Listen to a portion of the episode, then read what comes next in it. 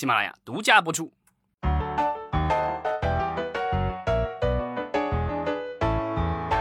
欢迎大家收听新一期的《影视观察者》，我是老张。Hello，大家好，我是石溪，感谢大家在一个周四的上午十点哈进到咱们的直播间。炎炎夏日啊，北京已经连续好几周都是这个炙烤模式了。呃，进入到暑期的这些小朋友们或者同学们啊，不知道是不是已经呃感觉到很嗨了哈？有很多的电视电影可以看。嗯、国内的和海外的都有。咱们其实前几期节目一直聊的是国内的院线电影，是吧？再往前几期节目的时候，有多次聊到这个好莱坞的最近的一些乱象，哈。呃，当时也说，就是好莱坞最近好像是乱了套了。呃，咱们呢也请来了美国编剧工会的华人编剧，呃，跟咱们一起来聊聊好莱坞现在的这个水深火热。那咱们今天这期节目呢，其实还是把目光放到好莱坞，然后尤其来说一说奈飞最近都有哪些事儿哈？奈飞是不是摊上事儿了？嗯，对，其实呃，最近的罢工啊，然后各种各样的事情，其实都和奈飞或多或少有一些关系。对，呃，我觉得咱们国内的很多的影迷朋友哈，对奈飞还是相当相当的关注的，因为毕竟现在有很多的优质的海外内容，大家是可以从奈飞的平台上或者通过其他的渠道能够看到的哈，是由奈飞的参与或者奈飞甚至奈飞出品的，呃，那么就是说，我觉得奈飞现在就是一个。像一一一一头大象一样啊，就是好像我们聊任何话题，国内也好，国外也好，就总是要遇到奈飞这头大象，好像避都避不开，因为它的这个在行业中的这个地位哈是越来越重要了。咱们如果说到奈飞的动向哈，可以先从奈飞刚刚呃结束的这个新片发布大会来说一说吧。呃，我觉得这个发布大会其实有一个点是咱们国内的很多朋友已经关注到了哈，就是《三体》英文版的《三体》在奈飞刚刚结束的这个发布大会上其实有亮相，对不对？对，然后也发了预告片，相信大家在啊、呃、各种平台上也看到了啊。对，有一些啊、呃、好像被打了马赛克，有一些没有被打马赛克。他的线上新片展示哈是在巴西公布的，我觉得他选的这个地方还是挺有意思的啊。他肯定就是，我觉得他也是标榜自己的国际化吧，因为其他的，比如说咱们说的这个好莱坞的这几大，对吧？这个迪士尼啊，嗯、然后派拉蒙啊这些啊，华纳什么的，他们一般就是自己的这种大的片单的发布啊，都是留给这个北美市场的，都是在美国本土去做这个东西。然后呢，奈飞的话就属于不走寻常路，就包括之前咱们聊这个这个广告商的这个招商大会，对吧？Upfront 在纽约的这个活动。嗯啊，因为编剧罢工的影响，其他几家大的公司的这种开这个活动的时候，门口都有这个抗议示威的这个人群，所以奈飞最后临时决定啊，就直接改线上发布了。啊、这这个反正我觉得就是因为它本来就是一家啊、呃、以这个流媒体公司嘛，以流媒体为主的一个公司，科技公司，所以呢，他觉得线上线下无所谓啊，这个线线上可能还更方便，可以向全球的这个观众来展示。呃，其实我也在想哈，他这个奈飞像他这次在巴西开的这个大会哈，是不是对于好莱坞本土的这个创作者来说，也是多多少少 这个挑衅的带引号的挑衅的这个意味吧？就感觉好像奈飞是以一种我放眼全球的一个姿态啊，但是可能这种放眼全球对于很多本土的创作者来说。可能是更多的是一种危机感，就是我觉得奈飞就好像是在向大家说，不一定要靠你们美国本土的这些创作者，我的内容也好，我的人才来源也好，是是更多的是全球化的。那么就是你本土的这些美国的编剧也好，导演也好，你们不要啊对我太对我这个太苛刻啊，你们对我太苛刻的话，我其实也完全可以抛开你们这些本土的创作者，去其他地方找好的内容。所以我不知道是奈飞他。在这种刻意的要在树立自己全球化形象的时候啊，会不会反而更加惹恼很多好莱坞的这个创作者？嗯、对，但对他来说，我觉得至少相比其他公司来说，呃，这些流媒体平台，他底气可能更足一些，因为他的当然，呃，就是非英语的内容其实更多。我们知道，他之前有很多的这个剧集和电影。啊，尤其是剧集方面，嗯、对吧？就是在全球大热的这些剧集，什么这个就是鱿鱼游戏之类的。鱿鱼游戏是第一个登顶全球播放的这种啊非英语的剧集，这很了不起了。然后其他的其实有一些其他的一些韩剧啊，在上面也有，还有西班牙语的这个就是那个、嗯、就是那个叫什么 Money Heist 的那个纸房子，呃、对吧？纸纸钞屋，对吧？嗯，对，纸钞屋有不同的翻译，对对有些叫翻译叫纸房子。对，然后我还想到了，就是跟跟《怪奇物语》很像的，有一部叫《Dark》吧，暗黑，就是也是这种青少年悬疑。德语，对对对，然后它还有很多欧洲小语种国家的这个剧哈，然后包括也有泰剧，然后咱们之前说还有很多台湾的呃这个本土的剧集哈，呃，所以的确就是说，它其实对于我们普通的观众来说，可能会觉得，哎，奈飞的这种全球化的战略是很不错的，就是你可以在一个平台上能够接收到这么多不同的文化背景产出的这个内容啊，对于对观众来说可能是很高兴的、很开心的。啊，但是我不知道此时此刻啊，这些好莱坞的创作者内心深处是不是在滴血的。嗯，那像这一次他这个发布会上，他其实就发布了不少的这种，就是他们的这种国际剧集，有一些是、嗯呃发生地是在海外的，或者拍发发生地和这个就是拍摄地，还有一些其实就是完全的是外语的，就对他们来说不是非就是非英语的一些剧集和电影。啊，所以这个就它的这个项目还是相当丰富，这也是为什么奈飞在这个罢工之前，其实它的这个 CEO 啊，联合 CEO 接受采访的时候就很有底气，他们这个就跟投资人的会议上这么说的，说并不希望罢工发生，但是呢，他们为最坏的情况已经制定了计划，然后已经准备了大量来自。世界各地即将上映的节目和电影啊，可以让他们在罢工划期间重点，生存很长一段时间。这是他这个新闻里的原话。关键词哈、好像就是大量和世界各地，对不对？这是特别气人的。对，这一年几百亿美元，这不是盖的。呃，那这次它的发布会，老张，你有关注到哪些片子？你觉得会是咱们国内的观众都会特别期待的呢？我觉得可能大家最期待的可能是《三体》吧，《三体》应该是比较期待的。然后，二零二四年明年一月份会上线，正好那时候可能是咱们春节，对吧？这前段时间我也看到，就是有媒体采访过呃原著刘慈欣啊，原著作者刘慈欣，然后他自己个人就是，我觉得他他也没有说具体评价这个剧集怎么样，但我觉得他可能应该已经看过了一些片段或者是完整版，他都已经看过了。但是啊、他就是说他对啊、这个好莱坞的创作者有信心，就是很会聊天哈。对，然后这也是全游的两位这个总编剧、总制片人离开了全游以后，应该上线的首部剧集。对，咱们也是对他们的一个考验吧。毕竟，呃，怎么讲，就是全游的第十季结收尾是很多人都特别不满意哈，然后对嗯他们也都特别多的吐槽，所以不知道这个《三体》会不会让大家改变对他俩的看法。对，然后另外一部我觉得可能大家会比较关注的剧集是《鱿鱼游戏》的第二季。这个肯定是我特别关注的，我相信很多全球的观众哈，也对鱿鱼游戏都是非常非常期待。对，在疫情期间，这部剧应该是火透了全球，然后各种衍生品，对吧？就是淘宝上的各种盗版 衍生品 都都卖疯了。然后这个当时好多人还穿着那个衣服跑去这个迪士尼啊之类的地方打卡。他是怎么讲？就是打破，首先他打破了奈飞的各种记录吧，同时就是也让咱们这个亚洲的观众看到说一一部亚洲的剧集啊，能够在商业上面，能够在全球市场上能够取得什么样的成绩。呃，我觉得这个是打破大家原原有的这个想象力和认知的，呃，所以我觉得大家其实是希望说这个第二季能够由于游戏能够持续的发力哈，让大家能够看到说，哎，咱们这个亚洲地区的内容是可以像英语国家的这个内容一样，能够火遍全球的。嗯，对，这个就是前段时间 IndieWire 上好像也出了一篇文章，啊、然后其实也就是有人这个分析了一下，说为什么现在的这个啊、即便是美国的观众也习惯于打开这字幕来看剧，就是看电影，因为就是即便是他们能听得见，就是声音开着，但他们也希望 就是也习惯性的把字幕打开，不管自己看不看那个字幕。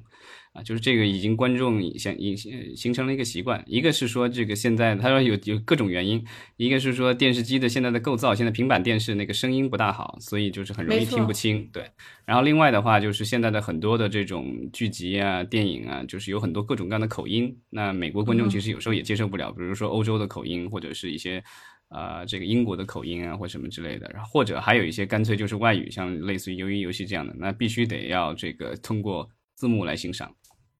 然后另外他提到，就是说现在的很多年轻观众尤其愿意接受字幕，因为这些人都是被 TikTok 这样的这种短视频平台给培养起来的。因为看短视频，大家就会就就会注意到，短视频很多都配字幕，因为你很多时候都在外面或怎么的，在这种比较嘈杂环境看，所以你习惯性的就是得要有字幕来辅助才行。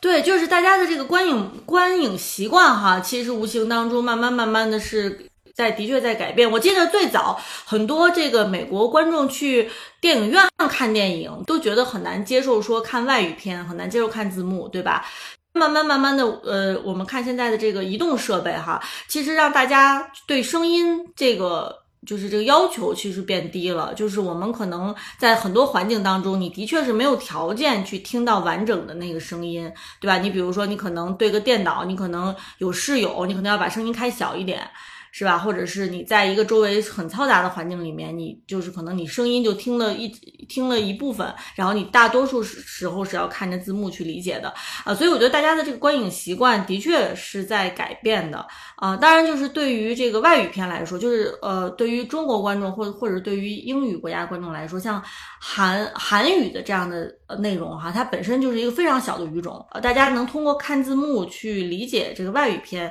其实。促进了这个我们大家这个文化上的交流嘛，其实是一件特别好的事情。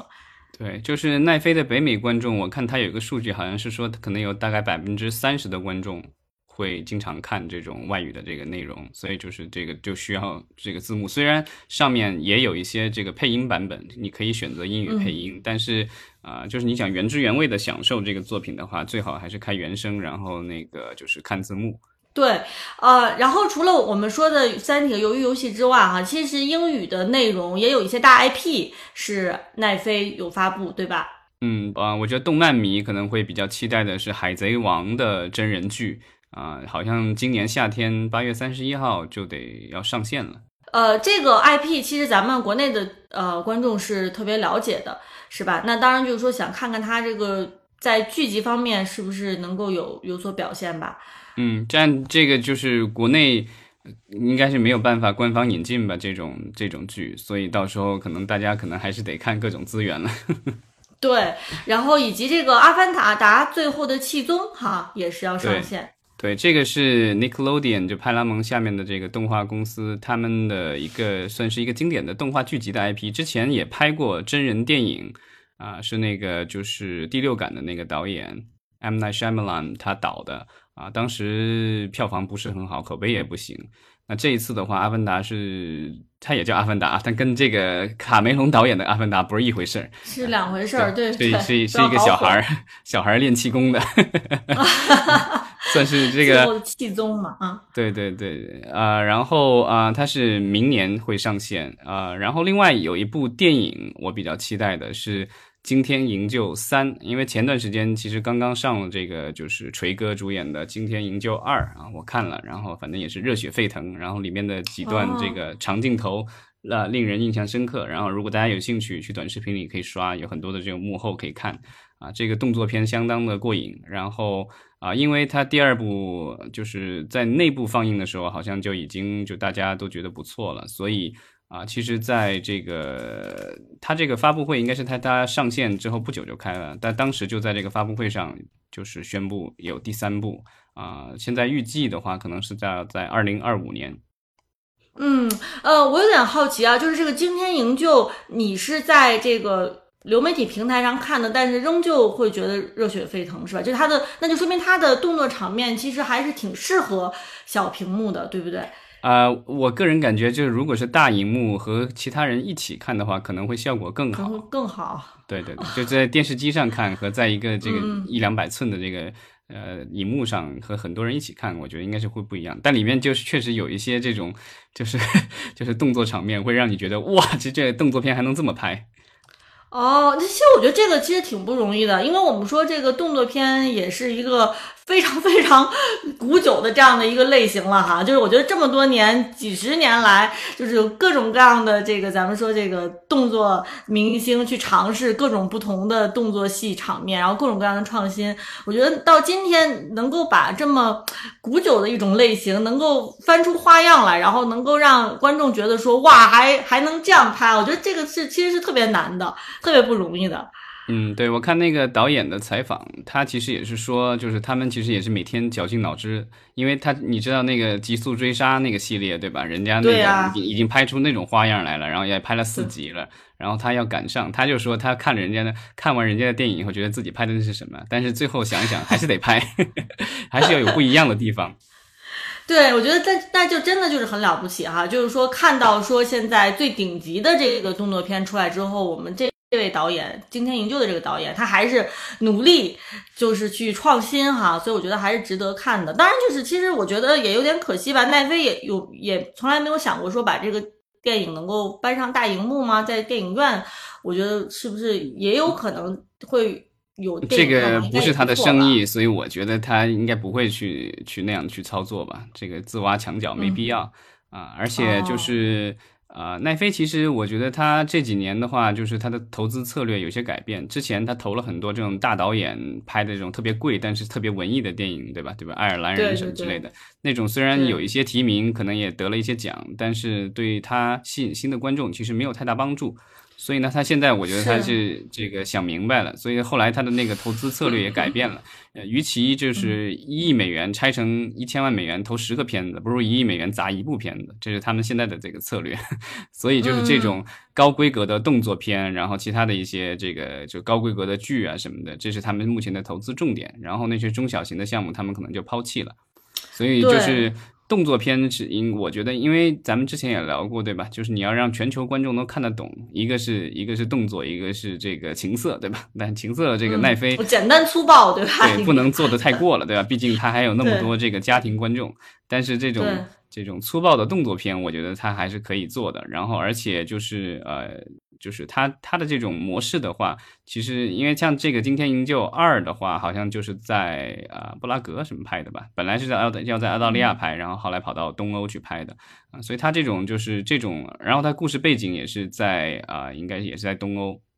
啊，在一个前苏联国家吧。啊，然后呃，所以他这种就是怎么说呢？就跟那个什么《飓风营救》一样的，就是其实就是简单粗暴。然后呢，他的这个故事发生地每一集换一个地方，对吧？但上我记得第一集是在在印度吧，还在哪儿？啊，所以就是就是每一集都会大家带带带大家去一个不一样的地方，然后有各种各样的动作奇观，这个反正是它的一个卖点吧。呃，就是奈飞看起来就是它的这个发布会哈，其实还是比较精彩的啊，里面有很多实打实的内容。呃，我对它除了这个，我们就是可能我个人比较期待，它还有一些剧集，就是也是。呃，英语的、非英语的都有，然后包括这个他的这个安眠书店，对吧？这个这个我好像我我太太有有一段时间有看，这个就是 you 吗？那个英文是 you 是吧？对，那个也好多季了，而且是也是全球特别火的一部剧。对，然后他还有这个也有这个西班牙语的剧集，这个叫《精英杀机》，我没看过这个，这个我不知道这个是哪一部啊？这但已经也也是已经第七季了，他所以他也有很多的这种非英语的剧集，他其实也做了好多季了。啊，包括这个刚才我们提到那个就是纸房子，对吧？就是这个纸钞屋是吧？现在也还有叫纸钞屋。对他这个要拍一个衍生剧集，应该也是还是这个西班牙语的，啊，以其中的一个角色柏林啊为主角，这个好像是今年十二月份就会上架了，所以现在应该已经在制作当中了。除了奈飞他呃自己出品的这样的内容哈，最近我们也知道说这个 HBO。他也授权了很多的内容给奈飞，对不对？嗯，这个是让很多的业内人士大跌眼镜的一件事情，就是华纳兄弟和探索娱乐，对吧？合并了，然后脑搞出了一个叫华纳探索的公司，然后呢，最后他们把两家公司的这个流媒体平台也合并了。本来这个华纳兄华纳有华纳传媒，对吧？以前的华纳传媒有这个 HBO Max。那后来的话，合并了以后，然后现在就是今年已经正式把这个 HBO Max 直接改名叫了 Max，哦，然后把 Discovery 对，把这个探索里的那个内容加入到这个 Max 里了。但是他们同时还保留了这个探索加的这个就是啊流媒体平台，就你还可以单独订阅这个就是 Discovery 加的这个平台啊，但是 Max 这个内容里已经包含了就是呃原来的这个华纳的内容。HBO Max 里的内容以及这个就是呃探索的内容，所以就是一个大的平台又诞生了。啊，然后呢？但是果然很 Max 是不是？它这个这个名字还是很豪气的，对不对？对，但但两家公司就是整合期间的话，其实有大量的裁员。另外的话，为了节省就是成本，因为裁员是一方面，另外内容上他们也想节省成本，所以就把有一些剧集，甚至把拍好了的电影，之前咱们聊过对吧？蝙蝠女对吧？这个电影好像直接就给取消掉了，就是为了对，直接就把它做成了自己的这个亏损，然后为了去抵税，因为它好像就是有一个窗口期，在它合并期间有一个窗口期，在这之间产生的这个亏。亏损的话可以用来将来抵税，所以他干脆一股脑儿就把一些呃已经上线了的电影啊、电视剧什么的都下线，包括什么《西部世界》什么的之类的这种不是很理想的这种剧集都下线了，都不在这个 HBO Max 上。然后呢，就转转而把这些内容抛给了一些就是比较小的那些，但是带打广告的那种就是流媒体平台，比如说我们之前聊过的 Roku 啊、Tubi 这种。就是上面有广告，就观众不用付费，但是需要看广告的这种平台，就这种，就他们给的价钱肯定就相对比较低了。但是就是我也不知道他们是怎么想的，反正这个肯定是公司内部算了一下账，觉得这样可能更划算一些。然后还有一些可能就是纯粹就是属于他们不想给这些创作者再分红或者拿钱了，呃，干脆就不不这把这个东西直接雪藏。这太资本家的这个对。反正一切向前看，对吧？对对对对对，这个险恶用心啊！对这一次的话，就是六月接近六月底的时候，就就开始有人爆料说，HBO 呃，这个就是华纳探索打算把 HBO 的一些内容授权给奈飞。当时就大家很震惊，因为两家公司怎么说也是这个就是非常宿敌，非常主要的一个竞争者吧。而且就是 HBO 华纳的内容和探索的内容都有。可能都有授权过给奈飞，但是 HBO 的内容很少授权给其他公司，因为在历史上的话，呃，我看了一下相关的报道啊，就是啊，它十几年前，当时 HBO 的话有一些老一点的剧，什么《欲望都市》啊，这个就是啊，《黑暗黑道家族》什么之类的啊，那些剧的话，他们就是因为这些剧虽然就是呃在它上面火过，但毕竟毕竟比较老了嘛，他还想多挣点钱。啊，他就卖给了一些电视台、有线电视台。当然，这些有线电视台，因为他们是属于要受美国的一些这个审查制度的这个影响，所以就是卖给他们的可能就是一些剪辑过的版本，把里面的一些裸露镜头拿掉，然后把一些脏词儿给换掉或者切掉。啊，就是这样的版本给了这个，比如有这个 TV Guide 美国的这个电视导航的频道。然后另外的话，就是他们也在二零一四年跟亚马逊的 Prime 也有合作。然后呢，当时是把这个《黑道家族》啊、《大西洋帝国》，然后《真爱如雪》什么之类的这种剧集给他他们播。嗯，对。然后，但那个时候亚马逊的 Prime 的话还没有什么原创这个内容，所以就是只是一个渠道。就是说，HBO 当时是把一些呃电视台和流媒体当成它的渠道给，但是它好像 HBO 的节目从来都没有给过那个奈飞啊，这个可能它。一开始就有有所敌视吧，之前好像没错，呃，就是华纳的这种高层什么的对奈飞这种也是冷嘲热讽吧。但是这个 对吧？当年这个叫什么爱对人家爱爱搭不理的，现在 现在还是变成变成这个合作伙伴哈。对，这这就是说生意场上没有永远的。敌人也没有永远的朋友嘛，对吧？对，就是一切都是以生意为为主嘛，都是跟钱有关。而且这个事情发展的非常快，六月底才爆出来说他们要合作，然后七月份这个就已经上线了。啊，说明说明这个事情已经酝酿很久了，是吧？对，就是说可能泄露出来，可能也这个比较比较晚啊。就是好像现在在奈飞的美国平台上就已经有这个不安感的这个剧集了。这个好像是不安感啊，insecure 啊，对，这是二零一六年的一个剧集啊，也不算特别新吧啊。然后另外的话，根据这个美国的相关的一些媒体的报道。嗯，就是在美国以外的话，他们也会把一些这个就是啊 HBO 的内容上线到啊奈飞上啊，包括了有就是可能过一段时间可能会有啊，就是啊对美在美它美国和美国以外不大一样，就在美国的话，奈飞会上线啊，兄弟连、太平洋战争、这个六尺之下什么之类的这种比较经典的 HBO 的剧集。然后呢，啊，真爱如雪好像是会上线美国以外的一些区域，所以陆陆续续啊，有各种各样的这个 HBO 的这些剧集会上线到奈飞，不管是在北美市场也好，还是在美国以外的市场。对，呃，其实你刚才说的这样几个片子哈，包括兄兄弟连、太平洋战争和六尺之下，呃，相对来说还算是比较久远的片子，对吧？对，都来自于两千零一年、两千一零年，就是很早以前的了。对，最新的好像就是咱们这个巨石强森出演的一部 Ballers，就是球手们哈，这个是比较新的。然后二零一五的，以及这个你刚才最开始说的这个不安感 Insecure 是二零一六年的片子。对，在北国美国本土，我觉得他们挑的这个剧集还是 HBO 是肯定是特别小心谨慎的挑选过的这样的几个剧集，能够在奈飞上上映。嗯，就是，但是这个就是开了一个不好的先河嘛，就是有一些人担心，就是说，呃，比如说我本来以前是每个月掏钱，然后订阅了 HBO，不管是通过这个流媒体还是通过这个就是有线电视，嗯。但是之后我发现，哎，我只要不需完全不需要，我只要订一个奈飞，对吧？然后这个 HBO 的一些东西，我现在可能看不到，过段时间等一等，也许就来了。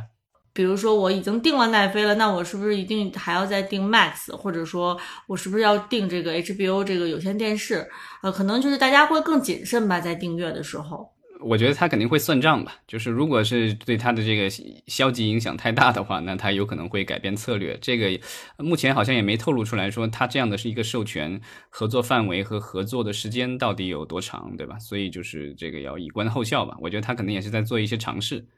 因为毕竟这个钱，这个钱还是钱，不管是来自于谁的钱，是来自于 直接来源于用户的钱，还是来源于你的这个授权伙伴的钱，对吧？对，咱们刚才其实聊了半天哈，都是在说奈飞的这个内容库似乎是非常的充足，以及有各种各样的，不管是新片啊，还是老片、经典片，都会能够在奈飞上能够看到了。与此同时呢，其实奈飞也是面临着很多危机吧，咱们也不能光 光给奈飞打广告啊，说它有。哪些片子，哪些内容？与此同时，我们其实也看到说，那奈飞对于 AI 的这个拥抱，其实是引发了呃很多人的不满和抗议的。嗯，对，就是奈飞的话，它目前就是之前咱们聊人工智能的时候，其实聊过，就是啊，奈飞像今年年初有一个 AI 参与制作的一个动画，叫《全宇少年》，就几分钟，我当时看了一下。啊，然后当然它不是说全部是由 AI 来制作的，就是说它整个过程它分了四个步骤，就布局、AI 生成、AI 二次生成和成稿四个这个过程。然后呢，其中最为繁琐的两个环节就是 AI 生成和 AI 二次生成，就是说它最早是有一个底稿，那个是人做的，然后之后的话就是 AI 做了两次调整，最后的话人工再成稿。这个东西就是说，人是在最开始和最结尾的时候把把关，然后中间的环节就丢给了这个中间可能比较繁琐的一个环节丢给了 AI。对，但这个就是说怎么说呢？就是他开了一个头嘛，就是说也现现在 AI 还是相对早期，对吧？将来 AI 越来越强大，其实剧集包括这个《怪奇物语》啊、什么星期三什么之类的这种特别火的这种剧集里面，它其实在特效方面已经用到了就是这种人工智能的这种特效公司。啊，他那个我看他有专门这个相关报道里有提到一家公司叫啊 Mars，这是一个缩写了，好像全称叫什么 Monsters Aliens Robots Zombies，就特别奇怪的一个公初中公司名。这些公司就是帮他们做了就是不少这种，包括呃奈飞也有这个迪士尼的什么旺达幻视什么之类的这种，就是他的这个就是。呃，很多的这种呃特效的话，有演员的一些这个成分，但是也有大量的这个 AI 的制作的这个成分，就混合的一个东西。然后这样的话，其实可以完成一些就是有演员不可能完成或者不成不可能实现的一些镜头。它现现在还算是一个辅助的，但是将来会怎么样，你就不知道了。那奈飞最近引起争议的，其实是他最近啊被媒体披露出来的，就是他跟这个明星之间的这这种合同。然后他说有，里面有个条款是说要对这个声音，就明星的这个声音进行版权保护，因为这个东西就是让大家就觉得，就是你要把他的声音给偷掉了。因为这个合同里说，就是奈飞可以通过现在已知或以后在整个宇宙中开发的所有技术或流程，永久使用演员的声音。相关明星不得将自己的这个声音用于商业目的。那这实际上就是说，那个声音，你的声音就变成了这个奈飞这样的一家流媒体巨头的一个私人财产了。听起来好像是有点吓人哈，这个条款。对，一一旦他拥有了他的这个完整的这个版权，对吧？可以永久使用的话，那他就可以用它来去训练 AI。那他用 AI 再产生的这个新的这个内容，呃，不管是用你的形象还是用你的声音，那到时候就是这就不侵犯你的权利了。但是他也不需要再向你付任何的这个后续的费用了，因为现在没有相关的这种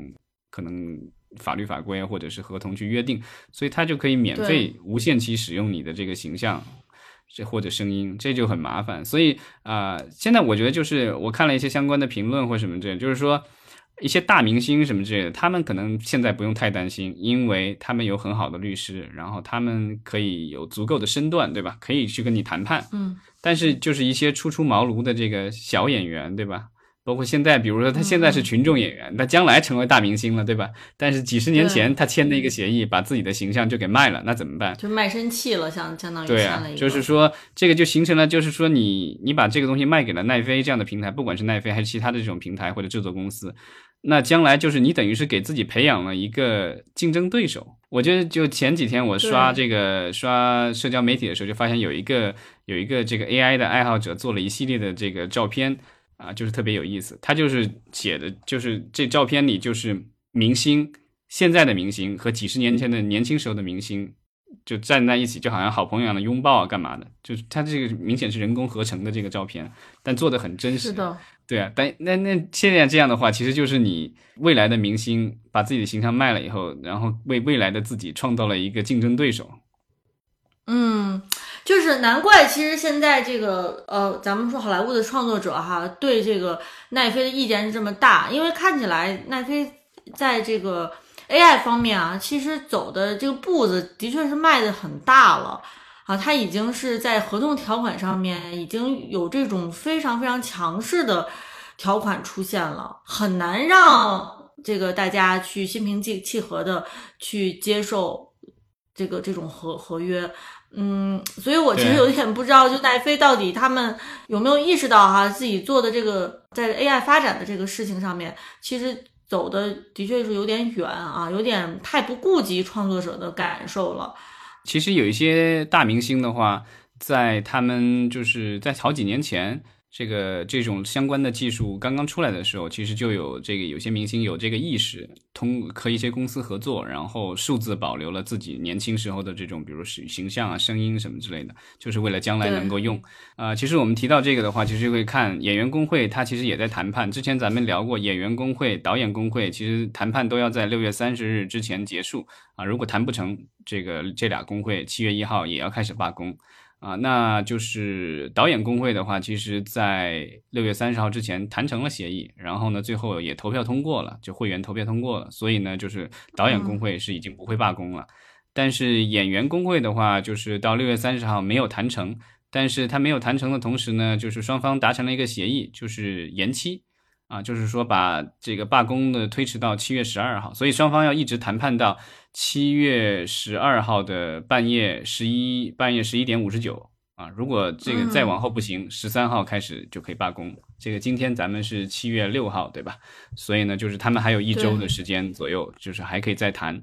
啊，他的这些主要诉求我看了一下，有一些总结。第一个就是说 AI 的这个事儿啊，就是保护会员不受。AI 所害，就是咱们刚才提到的，对吧？就是将来用 AI 去替代演员，或者是把演员的一些权利就剥夺掉啊。然后就是另外的话，就是要提高最低工资，因为就是这种演员，不管各个工会其实都有这种所谓的最低工资的这种要求。那这个最低工资每三年一签约嘛，续约的时候都希望是要把最低工资要提高的。然后大家可能会约定每一年涨百分之多少。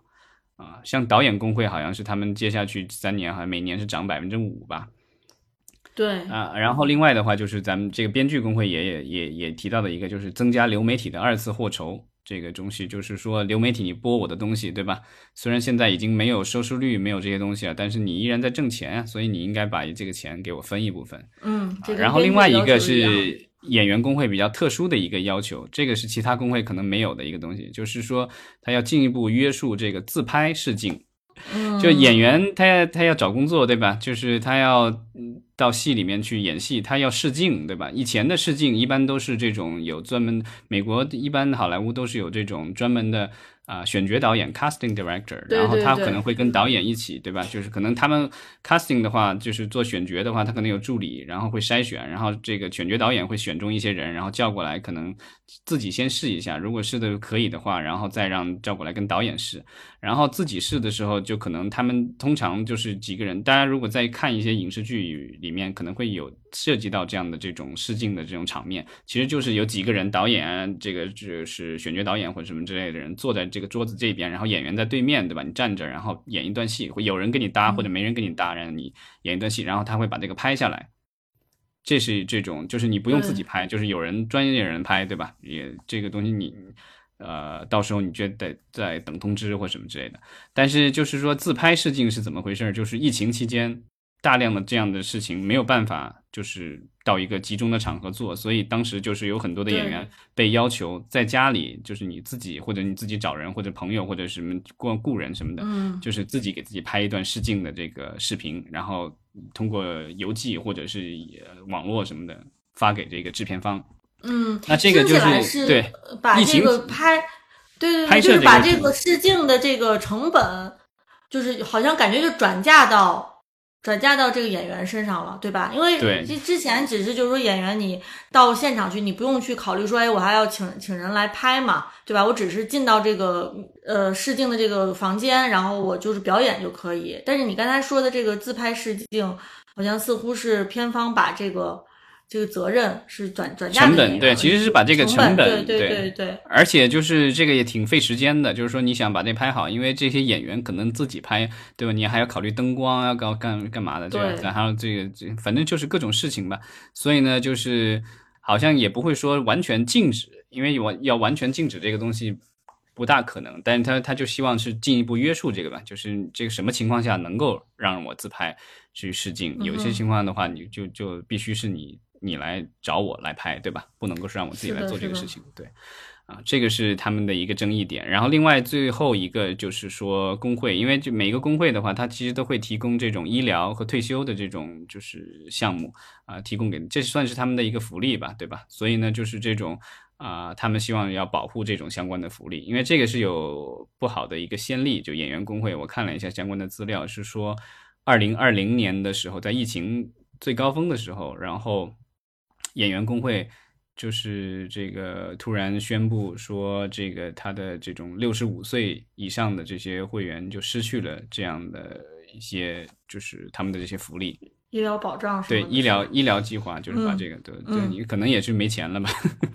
其实我觉得，就是咱们说演员也好，或者是呃编剧或者导演，大多数从事这个行业的人哈，他们就都是跟咱们普通的其他行业的劳动者是一样的嘛，也是在为自己的这个呃退休啊、养老啊、医疗保障啊所担心的。像我们平时可能进入到大家视野当中的演员、导演，都是咱们想象都是可能是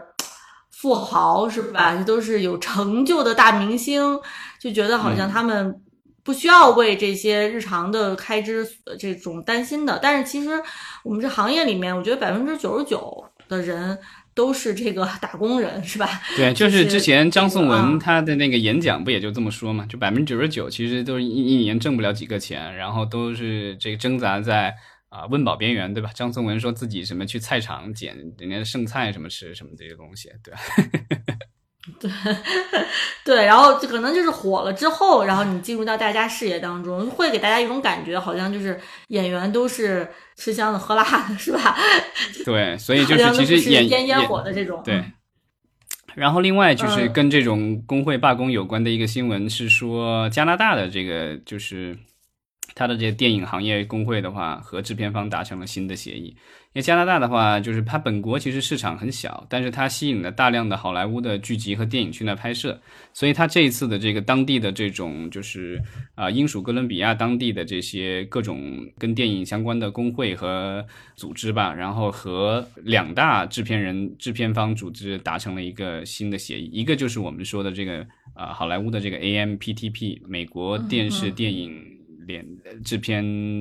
公司联盟吧。啊，然后另外的话就是这个加拿大的这个什么制片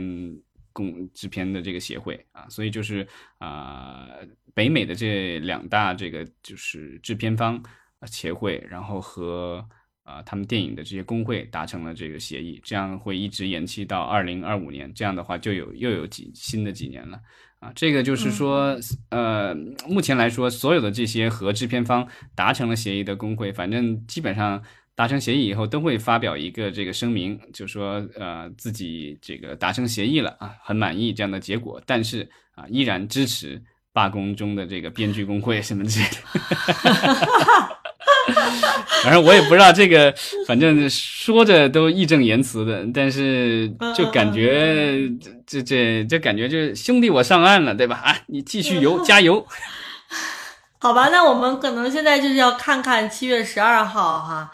七月十二号是不是这个呃演员好莱坞的美国的演员工会能够真正开始罢工？如果开始的话啊，那么这个。我们说好莱坞可以说又进入到了一个新的斗争阶段哈，这个矛盾又是白热化了，嗯我们又有这个好戏可以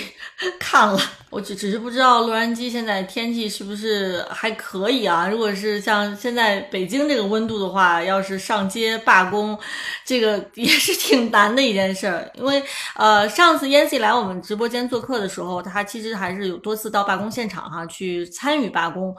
那我不知道是不是现在这个还是就时不时的还是需要在户外上街游行哈。我我最近已经没有太关注了，因为这个就是从它是从几月五月一号开始的是吧？还六月一号开始的，我都已经快忘了日期了，一两个月了。对对，都已经好几个月了，就是属于这个。大家就是对这个，就是我反正看那个新闻都有点相对疲劳了，但是时不时还是会有新闻总结说最近这个也编剧罢工有什么样的一些这个进展或什么。但目前来说，感觉谈判因为都是在背地里进行的，所以也不知道具体谈成啥样。但是啊，上街的这种游行什么的，反正还有，但是可能。规模我不知道是不是还跟以前一样大，这个东西到时候就是等这个罢工差不多要结束了，什么时候我们可以再和 Yancy 再聊一聊，看看这个就是它的后半程是怎么样度过的。嗯，没错，呃，对，所以我觉得其实对于咱们普通的呃电视剧或者是电影的这个观众来说，哈，其实可能是看咱们流媒体上的内容，主要关心的是。内容好不好，多不多，然后关心的是这个会员费贵不贵哈。但实际上就是，呃，我们这个很多行业从业者，那就是想的事情肯定就是要更多了，从另外一个角度来考虑事情哈，就不是说呃。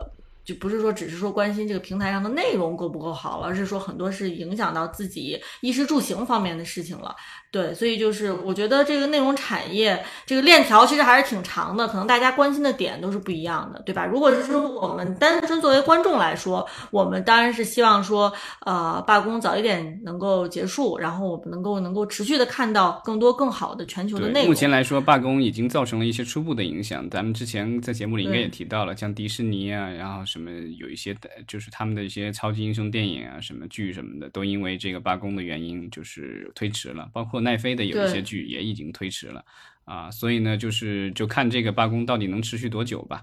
咱们今天其实聊的差不多了，老张，你还有什么要补充的吗？这段时间其实还有一另外跟奈飞相关的一个新闻是说，啊，奈飞因为上线了它的这个就是有广告的这个版本嘛，然后另外的话，它最近也在。北美地区在打击这个就是分享账号这个事情，就用别人的号。所以呢，他现在给了一个方案，就是说，你如果想跟你的这个朋友啊、亲戚分享你的账号，对吧？你可以每个月多交，比如说七块九毛九美元还多少吧，我忘了啊。就是这样的话，你可以就是增加一个人上去，就是他给了你这样的一个选项。不然的话，他可能会要停你的号或怎么样的，就不让这个就是你家以外的人可以分享你的这个账号。它的这个价格就是属于就是特别特别有意思，它的这个价格定的就是跟它这个广广告版本的这个价格是一样的，就是其实意思就是说，你可以在你的账号下再增加一个用户，或者你让那个想要蹭你账号的那个人自己去开一个新账号。嗯，看广告版本是吧？对，七就七块九毛九这个什么的，很便宜，便宜一些。嗯。对他定了这个新的政策以后，然后这个就发现这招挺灵，然后这个新用户的这个就是突然一下增长了特别多。嗯，然后他说大家都怕会被封号是吧？对他好像就是说他有四有有几天，就是说有四天吧，好像是说是这个四年以来新增这个用户数量最多的几天。然后就超过了疫情最厉害的时候，因为疫情厉害的时候，很多人在家没事干，就是就是订阅了这个奈飞或什么之类的，对吧？所以就是说，这个他用了这一招，就是打击这个分享账号以后的话，用了这一招，就是翻有很好的效果。然后呢，说是可以增加他每年可以增加可能三十亿美元左右的这个收入。北美大概有七千万的这个就是。呃，订阅用户嘛，但是可能有另外有一亿用户是这个，就是在 怎么说呢？蹭，对，就蹭号，薅资本主义羊毛是吧？对，嗯，他这啊，他这一亿不对，我说错了啊，他一亿是指全球的，但是就是北美的话有三千万是蹭号的，然后全球有一亿蹭号，他全球总共是两亿的这个订阅，所以就有一就两亿之外还有一亿人是这个蹭的这个号，所以就是他现在的话等于是他不可能把这一亿都保住，但是呢，就是他。呃，就是打击这个分享了以后，其中的一部分人只要能转化成他的这个付费用户的话，然后原来的用户保住的话，那他应该就可以这个增加他的这个收入。目前来说，嗯，他这一招还是挺灵的，所以股票好像最近也涨了。然后各种新闻说其他家也在观望当中，就是因为其他家之所以没有这么做，其实是因为自己本身底气没那么足，就是用户还没有那么饱和，就是我还想多拉一些人过来，对吧？我不想激怒我的用户，但是就是。奈飞用这一招灵了以后，我觉得其他家可能也是学习学习，对吧？但将来也许不一定说现在用这一招，对，将来这个如果是自己这个强大了，对吧？然后也有足够的底气了，那这一招也能使出来。嗯，我倒是好奇，咱们国内的优爱腾哈有没有说在这方面也是？呃，优爱腾我觉得它是比较简单粗暴，它不允许你去这个，直接不允许了哈。不是，它不是直接不允许，它其实就是属于把你的那个账号登录弄得特别麻烦。就是说，你在它比如说同时拥有允许你在两台或者三台设备上登录，然后你超过一台设备，那前一台设备其中一台设备就就就就跳出来了。对对对，而且它需要那个什么短信认证啊什么之类的这种乱七八糟的东西，所以就让这个你分享这个账号。啊，没有那么容易啊！当然，如果你自己就是不想花这个钱，然后也不在乎这种什么就是要短信啊、认证或什么这些东西，那你依然可以弄。这也是为什么淘宝、拼多多上 其实经常有人在卖这种共享的号，对吧？就没有那么方便啊，登录起来稍微麻烦一些，但是只只要你不介意啊，还是可以弄啊。但是它并没有提供你，就不像奈飞一样的提供你一个就是另外一个选项，就是说我蹭的那么麻烦，那么辛苦。那你就干脆让我从良吧，我就成为你正式的这个用户，对吧？这这个他并没有说提供一个这样的一个选项，感觉啊，就可能就是呃，我觉得可能大家的这个需求还是不一样吧。当然，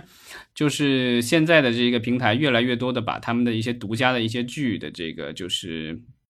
锁住，就是不让这个非付费用户付费用户去看。比如说之前的这个是漫长的季节，对吧？就是腾讯的话，就是付费用户可可以全全部看，非付费用户后面几集咋怎么也看不了。他不会说这如果过一段时间我就全开放，好像说一直就没有开放。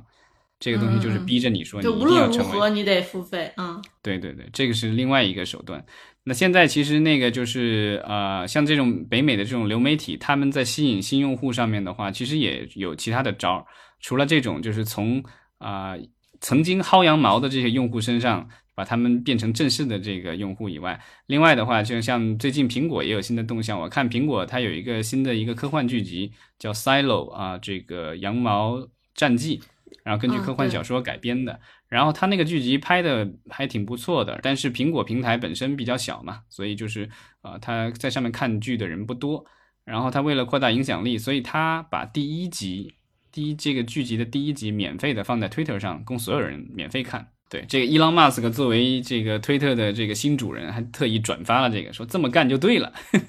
对，这就是这一种招揽新客的一种手段嘛，是吧？对，以前以前好像都是放在放在油管上，就是有些有些公司会放在油管上第一集，就是给大家免费看，或者是放在 Roku 或什么之类的这种平台上这样点。那这次的话，就是苹果就想到说在 Twitter 上放一集出来。呃，苹果也是挺难的，也绞尽脑汁想这么小的一个流媒体平台，也是绞尽脑汁。